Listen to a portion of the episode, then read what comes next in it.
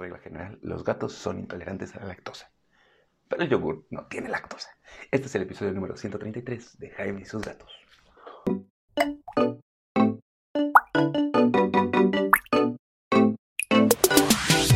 Hola, ¿qué tal? ¿Cómo están? Yo soy Jaime, soy un cat lover, un amante de los gatos y comparto vida con cuatro maravillosos gatos, de los cuales Tara come dieta bar, Cabezón come croquetas y tantita dieta bar. Y las otras dos son 100% croqueteras. Pero vamos a hablar hoy no de la dieta bar, sino del yogurt. Y Tara come yogurt. Frey come yogurt, cabezón y mina no, les gusta el yogurt. Y si les interesa, Bague, mi perra, también come yogurt. Yogur natural sin azúcar. Y, y, a ver, ¿de qué hablas, Jaime? ¿De qué hablas? Es muy fácil. Hoy le voy a hablar acerca de si le puedes dar yogurt natural sin azúcar a tu gato. Y esto va a ser bueno para su probiota y para su intestinito, o sea, para su organismo en general. ¿Qué es la probiota? La probiota es eh, estos organismos que están en tu en tu intestino y que te ayuden a procesar mejor la comida. Y si procesas mejor la comida, absorbes mejor los nutrientes.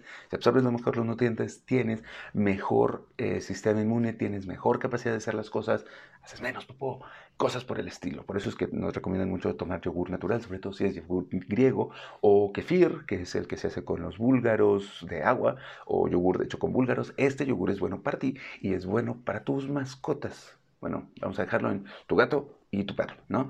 Yo le doy una cucharadita en la mañana, después de que me hago a Tara, y esa cucharadita también luego se la doy a Frey, dependiendo del estado de ánimo de Frey, porque luego Frey no me hace caso.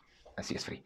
¿Y por qué les doy yogurt? Pues ya se los dije, para ayudarles a que tengan un mejor eh, tracto intestinal, a que su salud esté más fuerte, eh, reforzando el sistema inmune. Hoy vengo, pero sí con todo, ¿no? Este, ¿Por qué lo pueden hacer? Bueno, pues porque como ya les dije, el proceso de hacer yogurt elimina la lactosa de la leche y por lo tanto no hay riesgo de que genere una intolerancia. ¿No? Porque acuérdense que muchos gatitos, la mayoría son intolerantes a la lactosa, así que no, no le des leche a tu gato. Ese chisme de que tu gato puede tomar leche mm, mm, mm, no es del todo cierto y sí muchas veces mejor le vas a provocar una diarrea. Si encuentras gatitos bebés, mejor darles tantito yogur natural sin azúcar, no les des leche y dales agüita, ¿no? O sea, la leche Vamos a intentar evitarla. Les va a aportar el yogur calcio, les va a aportar minerales, les va a generar una cobertura saludable en su intestino y además si le pones tantito mango, manzana, este, alguna frutita que le guste a tu gato y que pueda comer, no fresas, no fresas, no vayas, digo, no fresas, no uvas, perdón, era no uvas, no uvas, vayas fresas, ves si les gustan vete con cuidadito, sin el palito, este, no vayas de preferencia y no aguacate.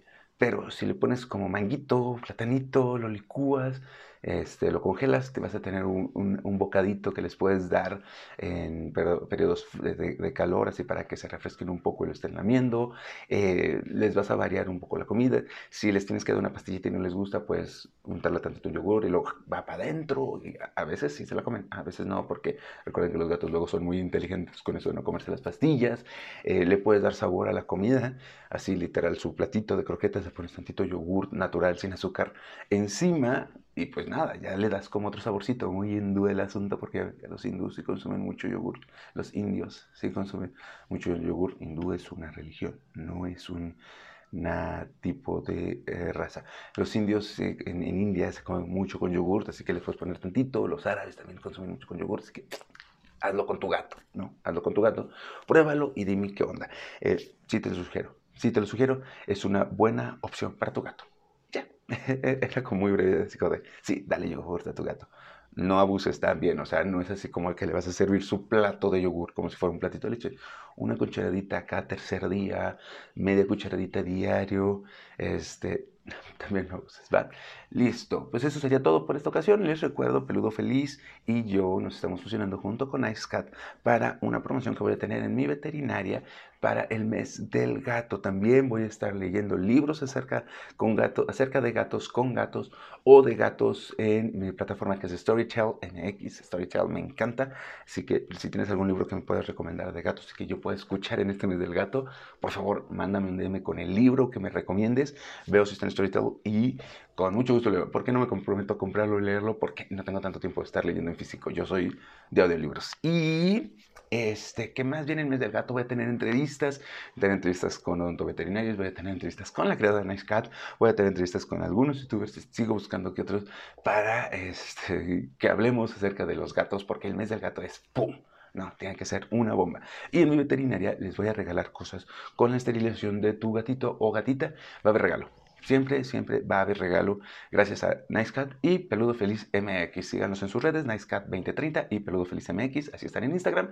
Y de mi parte, pues sería todo el día de hoy. Les recuerdo mis redes, estoy como Jaime sus gatos en todo, menos en Twitter porque Twitter es el universo del odio y del rencor.